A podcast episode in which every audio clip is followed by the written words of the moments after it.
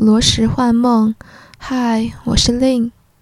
本期节目不同于往期节目，本期节目是关于阅读的分享。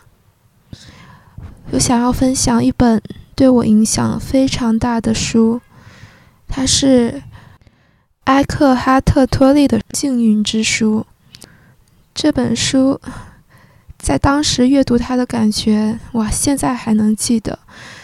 就在二零一七年年底，我在大学宿舍里面久久的看着这本书，在深夜，在宿舍安静之时，想着思索着关于这本书的感悟。二零一八年一月十六日，我在豆瓣写下了书评，说这一本书堪读读一百本书。至于到今天我还能想起他，也是在这段时间，我又开始了灵性的探索。在去年年末，我还读了他的另两本书《当下的力量》还有《新世界》。直到今年年初，我才发现，《幸运之书》和那两本书的作者是同一位作者，是埃克哈特·托利。没想到我从那么早，二零一七年年底就开始接触了这位作者，而如今又和他相遇。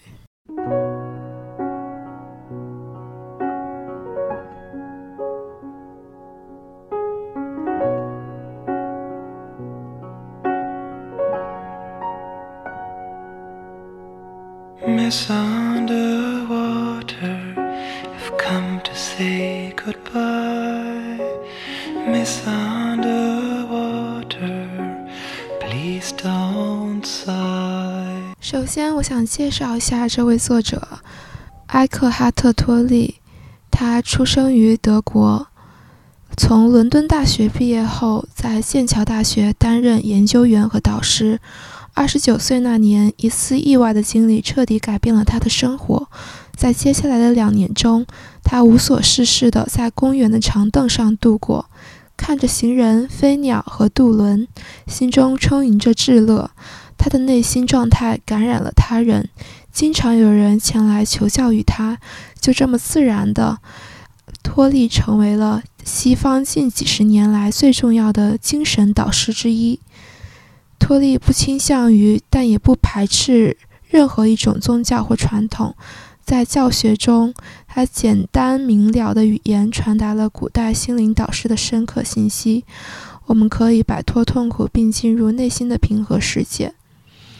托利教导的核心是个人和人类集体意识的蜕变，他将其看作灵性的觉醒，人类进化的下一步。这种觉醒的核心之一是超越小我的意识状态。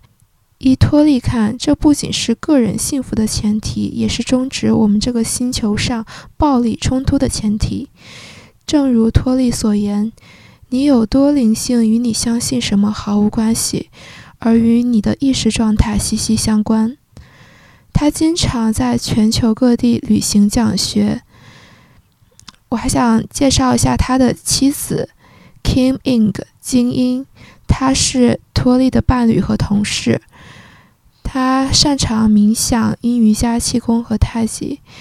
他们两个可谓是灵魂伴侣，在对方身上映照自身。也可以在。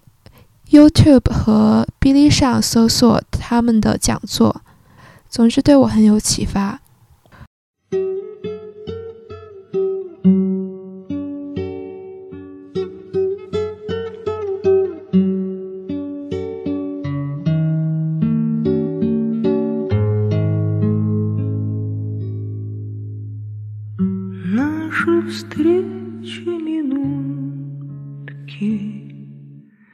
我还想讲讲关于我初读这本书的故事。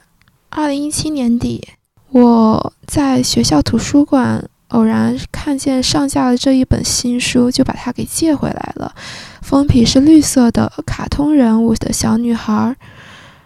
幸运之书这四个字，初看确实是有点心灵鸡汤的意味，但是我从来都没有想过读完它之后会给我。那么大的震撼，还有心灵上的启示。我当时是非常认真，每读一章就写下，在 A4 纸上写下自己的感悟。每每读一章，心灵上就会有所启迪，感觉它启发了我内心深处想要认同的东西。这是以前从来都没有过的感受。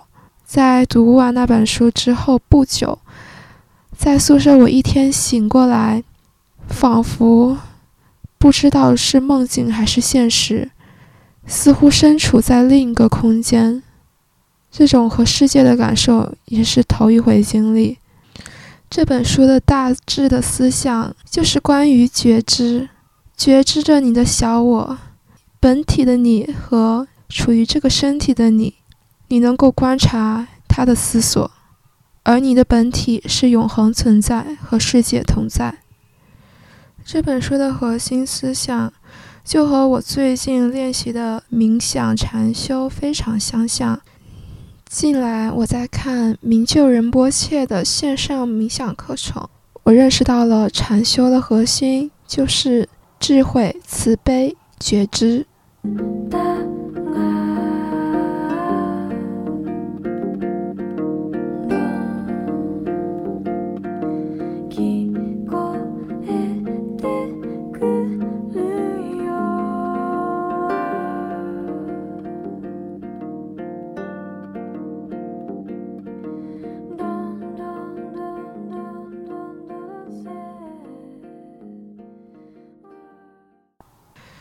接下来我就想读下我当年写下的一些笔记感悟。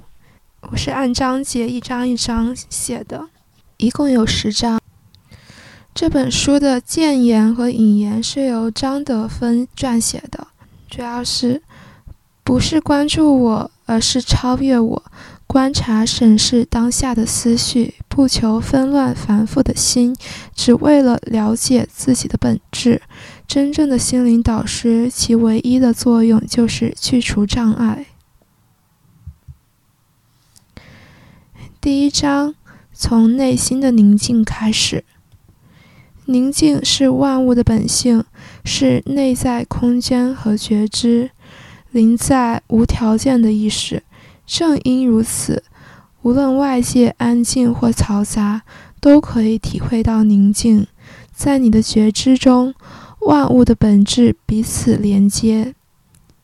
智慧无言，宁静深远。没有觉知，便没有解读，没有思想，甚至没有这个世界。你就是觉知本身，变成人的样子，感受到你与。万物合一而为一，这便是爱。第二章，开启认知的新格局，跳脱大脑思维概念化塑造的小我。智慧并不是思想的产物，关注才是原始的智性。保持清醒。用意识觉察你的思想、情绪，它们只是人类大脑的各种状态，来了又走。凡是来了又走的，都不是你。超越思想，感受内在的能量。来场生命的灵修，无关思考，只有察觉。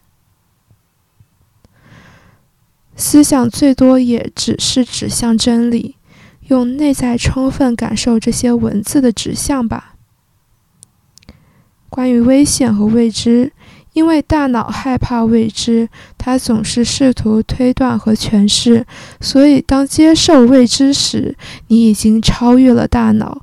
一个更深刻的非概念性的觉知在这种状态里产生。危险时刻能让持续思考暂停，这会让你初步认识到何为临在、觉醒和觉知。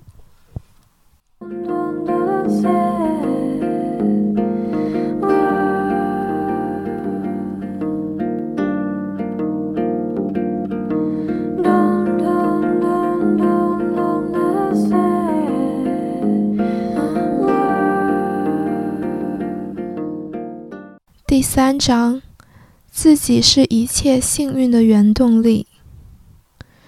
大脑不断寻找，这是小我忙于寻找的思维模式。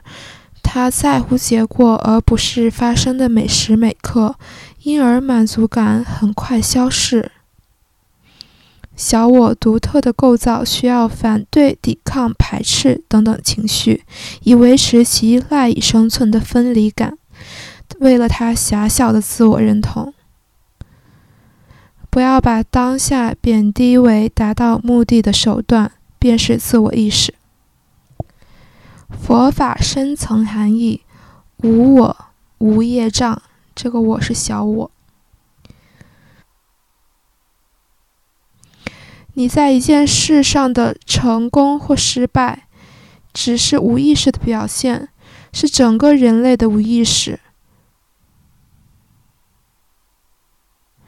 耶稣说：“原谅他们吧，他们并不知道自己做了什么。”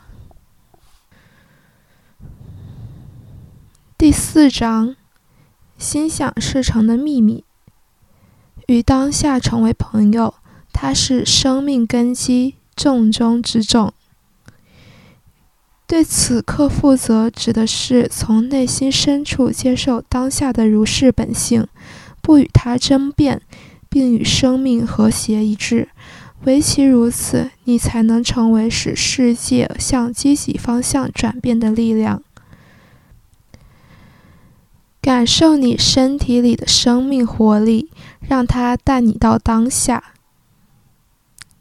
我不是我的思想、情感、感知或经历，也不是我生活的内容。我是生命本身，是一切事物发生的空间。我是意识，是当下，是我是。过去和未来只是思维模式。是精神概念。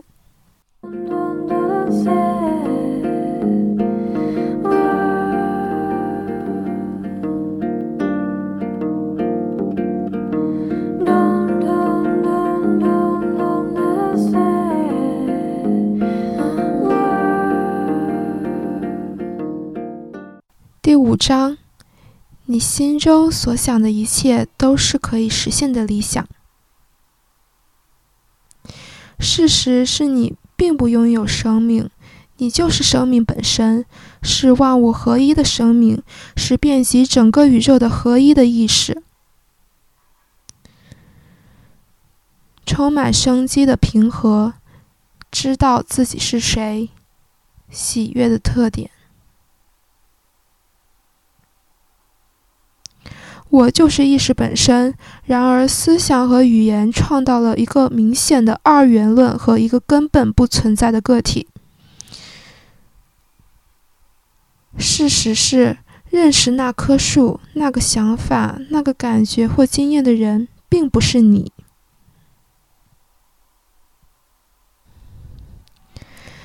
第六章：一次只做一件事。多数情况下，我们无法选择“我不想在这里”。那么，对于眼前的东西，选择如是，学会臣服，并以良好的态度相视。当然，我认为这是突然降临的事。你这几乎状况百出、矛盾不断的人生，你真的要和他建立一个应激反应式的喜欢或不喜欢的关联吗？或者这只是一个根深蒂固却可以被你打破的思维习惯？你的态度，而非你付出了多少努力，决定了你的人生成功与否。努力意味着紧张和压力，意味着需要在未来达到一定的目标或者取得一定的成果。你是否察觉到，在你心中对所做之事？有一丝不情愿，这是对生命的否认，因此真正的成功不可能到来。接受无法接受的是这个世界上最伟大的恩典之源。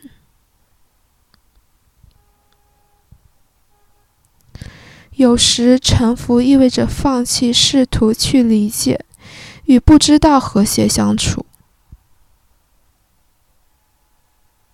当你臣服，你的自我感便发生了转变，小我向我的本质转化。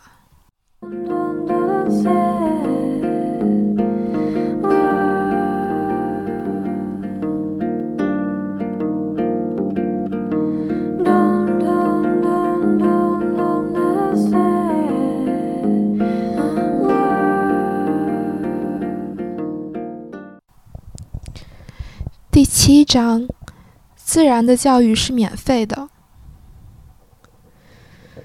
自然没有把自己分裂，也没有活在自己的大脑创造的自我形象。有时我们需要大自然这本性的滋养，指引我们找到回家的路。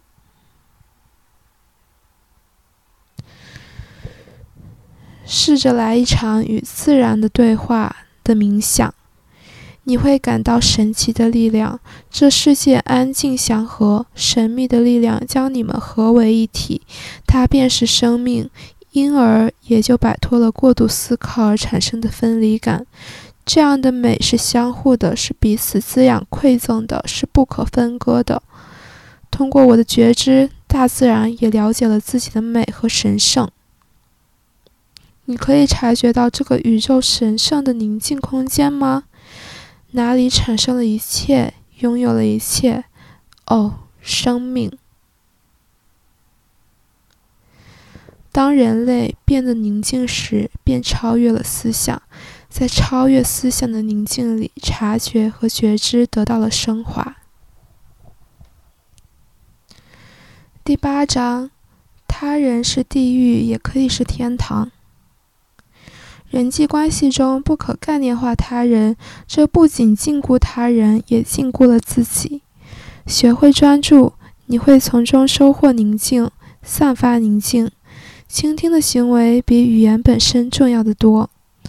不要以痛养痛，直面它，打破它。越专注，就越能发现真实的东西。专注及警醒的宁静，是这一切关键所在。若你在当下把每一个人都当作尊贵的客人来接待，若你能接受真实的他们，他们就会开始改变。真正的倾听是警觉注意力的出现，是存在的空间。在那个使觉知相统一的空间里，你和其他人相遇，没有大脑思考创造的屏障将你们分割。在那个空间。你们连接在一起，作为一个意识体，一个觉知体。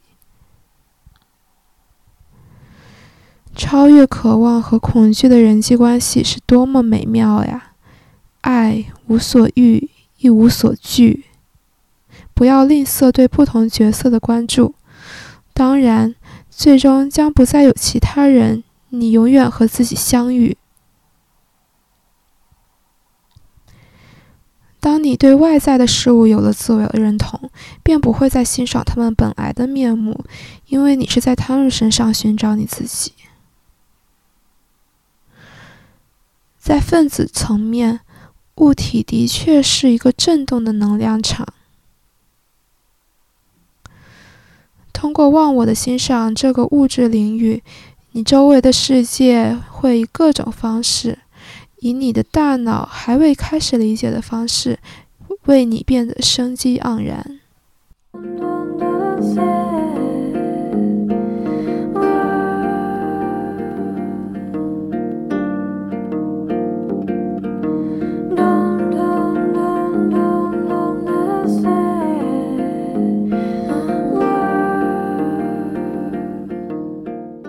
第九章。随处自在，你便是奇迹。死亡不是生命的对立面，生命没有对立面。诞生是死亡的对立面，生命是永恒的。当死亡被否认，生命便失去了它的深度。每当一个经历结束，你都死了一次。这个终结形式会留下一种空虚感。学会接受起初的不安、空虚，会变得内在深远、平和。每天通过这种方式体验死亡，你就向生命打开了自己。当死亡到来，在生命的形式消失，无形无相的上帝便从消失的形式所打开的空间里散播洒光芒。这就是为何生命中最神圣的事就是死亡，也是为何上帝和的平和可以通过冥想和接受死亡降临于你。之所以你可以意识到事物的短暂性，难道不意味你拥有某些永恒所在吗？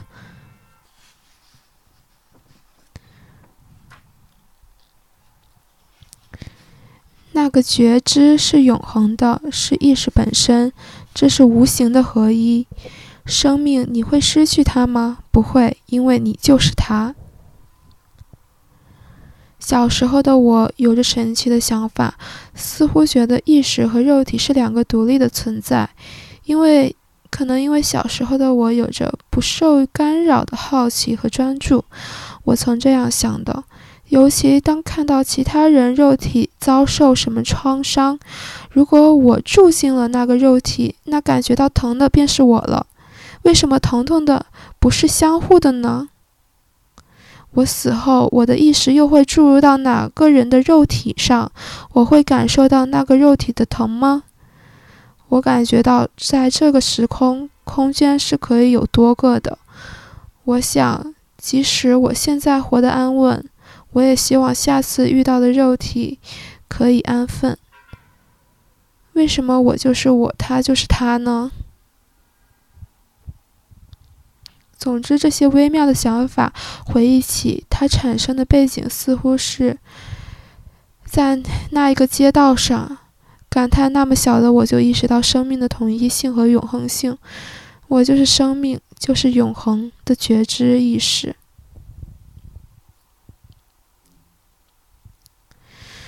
是我们的肉体创造了这个意识，还是这个意识创造了肉体的梦，创造了某人的梦？为什么大多数有过濒死经验的人都不再对死亡感到恐惧？值得深思。有时候，一些重病缠身或衰老虚弱的人。在他们人生最后几周、几个月，甚至几年的时间里，会变得几乎透明。当他们注视着你时，你或许能看到他们眼中闪烁的光芒。没有任何精神痛苦。小我在身体死亡之前死去，并找到内在深处的平和，领悟到不死不灭的奥秘。第十章：安度风暴，从生活中突围。人类的痛苦并非是属于个人的，它只是你身体某个部位感受到的强烈的压力或强大的能量。当你关注它，这个感觉便不会转变成思想，因而也无法唤醒那个痛苦的我。你只需要接受一个感觉，看看会发生什么。然而，如果你可以放弃，不愿意允许痛苦的存在，你会发现。在内在的深处，自己与疼痛已经分离开来。在你和疼痛之间有一个空间，这个空间一直都存在。十字架不仅是刑具，也是个神圣的符号，是圣子的符号。它看似否认生命，否认任何超自然层面的存在，却因为臣服，成为通往那个层面的入口。这简直就是奇迹！每个看似糟糕的或者邪恶的人与事背后，都潜藏着更深的善。从内在接受了这些实际情况，这个善会从内到外把自己完全呈现给你。不要拒绝恶，是人类的至高真理之一。We are sound,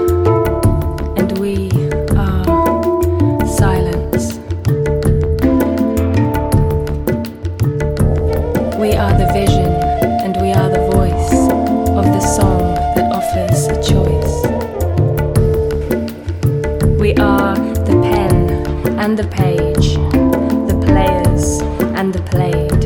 We are the well and the water, the hell and the slaughter.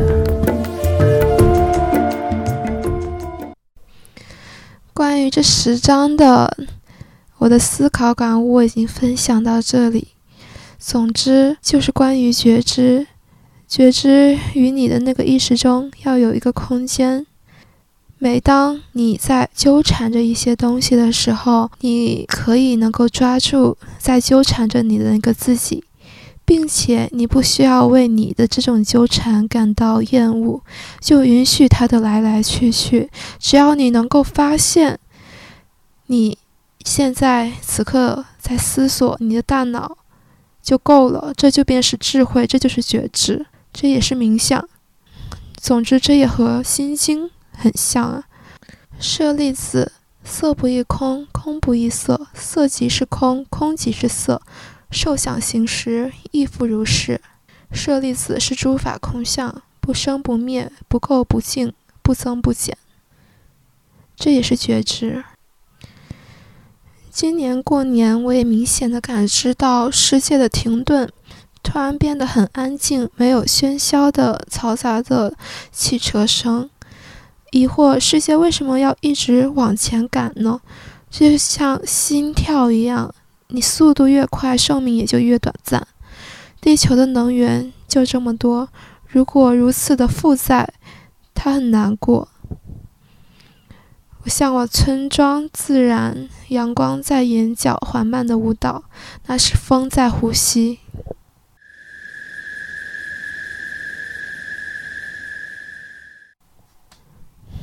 总之，是我在栖息在了我现有的身体，它是我灵魂的承载和外显，我应该好好的爱它。而如果没有自我意识的认可，活在社会的规范，那就像套着枷锁，躯体成了魔杖，意识在奔逃。最近也时时有感觉，每当你觉知着你的觉知，意识到你在的意识，你就会发现生命的真意。从而一切烦恼都没有了，就像《心经》所说的：“菩提萨埵，依般若波罗蜜多故，心无挂碍，无挂碍故，无有恐怖，远离颠倒梦想，究竟涅槃。”